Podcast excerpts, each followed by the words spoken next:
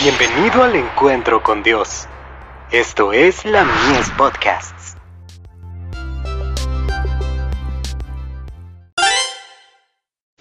Hijos e hijas de Dios.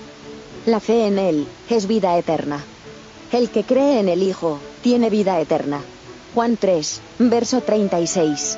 Cuando el alma se entrega a Cristo, un nuevo poder se posesiona del nuevo corazón. Se realiza un cambio, que ningún hombre puede realizar por su cuenta.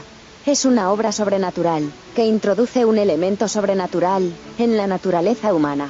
El alma que se entrega a Cristo, llega a ser una fortaleza suya, que Él sostiene en un mundo en rebelión, y no quiere que otra autoridad sea conocida en ella, sino la suya. Un alma así guardada, en posesión por los agentes celestiales, es inexpugnable para los asaltos de Satanás. El deseado de todas las gentes. Página 291.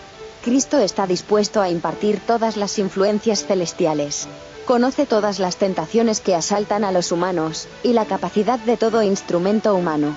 Mide su fortaleza, Ve el hoy y el mañana, y presenta ante la mente las obligaciones que debe cumplir, e insta para que no se permita que las cosas comunes y terrenales absorban las eternas, de tal modo que se pierdan de vista. De Youth's Instructor. 5 de julio de 1894. Los dones de su gracia mediante Cristo son gratuitos para todos. No hay elección, excepto la propia, por la cual alguien haya de perecer. Dios ha expuesto en su palabra las condiciones, de acuerdo con las cuales se elegirá a cada alma para la vida eterna. La obediencia a sus mandamientos, mediante la fe en Cristo.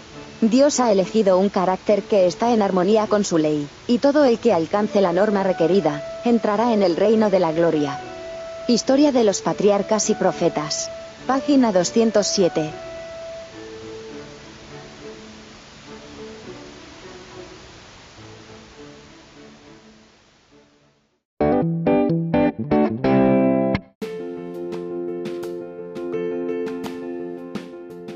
Visítanos en www.ministeriolamies.org para más contenido.